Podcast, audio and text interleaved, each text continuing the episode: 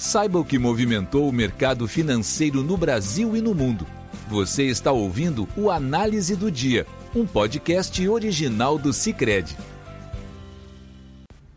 Olá pessoal, muito obrigado por estar nos ouvindo. Aqui quem fala é Lucas Romerdin, economista do Cicred. E hoje, no dia 13 de dezembro de 2021, vamos falar sobre o movimento do mercado financeiro no exterior e também aqui no Brasil. No exterior, os investidores aproveitaram essa segunda-feira sem indicadores relevantes para se posicionar para o calendário cheio que acompanharão ao longo dessa semana. Ao longo dos próximos dias, teremos reuniões de política monetária de importantes bancos centrais ao redor do globo, como o Federal Reserve, nos Estados Unidos, a do Banco Central Europeu, na zona do euro, do Banco da Inglaterra e do Banco do Japão. Em meio ao avanço da inflação ao consumidor, que atinge seu nível mais elevado em 39 anos, os membros do Federal Reserve nos Estados Unidos trouxeram um tom mais duro em relação a estímulos monetários em suas comunicações desde a sua última reunião em novembro. É amplamente esperado pelo mercado que esse tom mais duro se reflita na decisão da instituição nessa quarta-feira.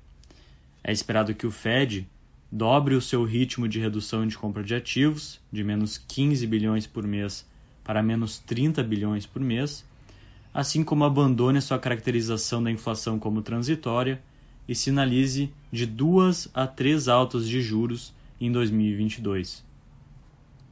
Refletindo essa expectativa, o dólar mostrava significativa valorização frente a outras moedas fortes e de economias emergentes, com o índice DXY avançando 0,17% no horário de fechamento desse podcast. Já a curva de títulos da dívida nos Estados Unidos mostrava uma desinclinação, com queda das taxas de retorno de títulos mais longos e avanço das taxas dos títulos mais curtos.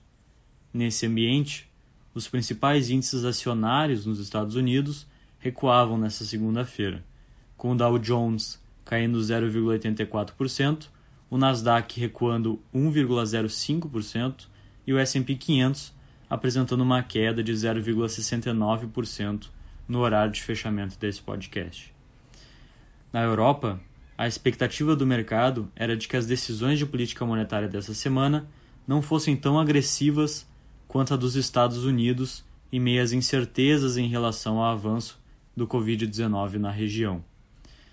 Apesar da expectativa será de que o Banco da Inglaterra deve subir as taxas de juros muito em breve, o mercado acredita que a autoridade monetária não irá fazer isso na sua reunião dessa quinta-feira. O Reino Unido tem sofrido com o avanço do número de casos diários ao longo do mês de novembro e dezembro, principalmente vinculados ao avanço da variante Delta do Covid-19, e nos últimos dias tem visto o avanço da variante Omicron, que já representa 40% dos novos casos diários de Covid no país. Já o Banco Central Europeu, o mercado espera a sinalização do encerramento de um dos seus principais programas, o PEP, o Programa Emergencial de Compra de Ativos, em março, o que já era amplamente esperado. Nesse contexto, os mercados acionários da região fecharam o pregão em terreno negativo. O CAC 40 na França recuou 0,70%, o FTSE 100 em Londres caiu 0,83%, e o IBEX 35 na Espanha fechou com queda de 0,45%.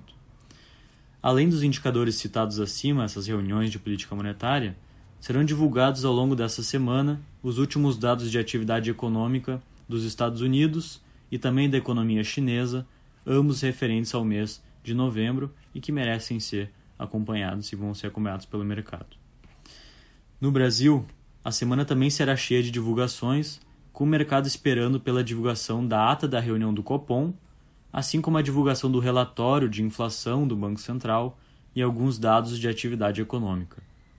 Além disso, o mercado também vai acompanhar os eventos políticos desse final de ano, como a tramitação da segunda parte da PEC dos precatórios na Câmara e a votação do orçamento de 2022. No aguardo desses eventos, o Ibovespa apresentava avanço nessa segunda-feira sendo puxado principalmente pelas ações de empresas ligadas ao setor de commodities metálicas, em meio à valorização de quase 6% do minério de ferro no mercado internacional.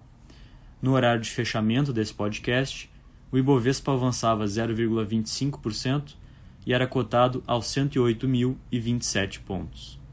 Já o dólar mostrava forte avanço nessa segunda, sendo influenciado pela expectativa de um posicionamento mais duro do Banco Central dos Estados Unidos na quarta-feira, assim como pela maior demanda por dólar por parte das empresas, que enviam remessas de capital ao exterior no final de ano. Nesse contexto, o dólar era cotado a R$ 5,67 frente R$ 5,61 da sexta-feira, o que configurava um avanço de 1,07%. Já para a curva de juros, ela ficou estável durante grande parte do dia, enquanto os investidores aguardam a divulgação da ata da reunião da semana passada do Banco Central. Existe a expectativa de que a autoridade traga um tom mais leve em relação às altas de juros, reconhecendo o resultado abaixo do esperado da inflação em novembro e os dados mais fracos de atividade econômica. No final do dia, porém, a curva fechou em alta, com o título de vencimento em janeiro de 2023, vendo a sua taxa de retorno fechar a 11,48% e o de janeiro de 2025, vendo a sua taxa de retorno fechar a 10,29%. Com isso, a gente encerra o nosso podcast de hoje. Obrigado por estarem nos ouvindo. Até amanhã.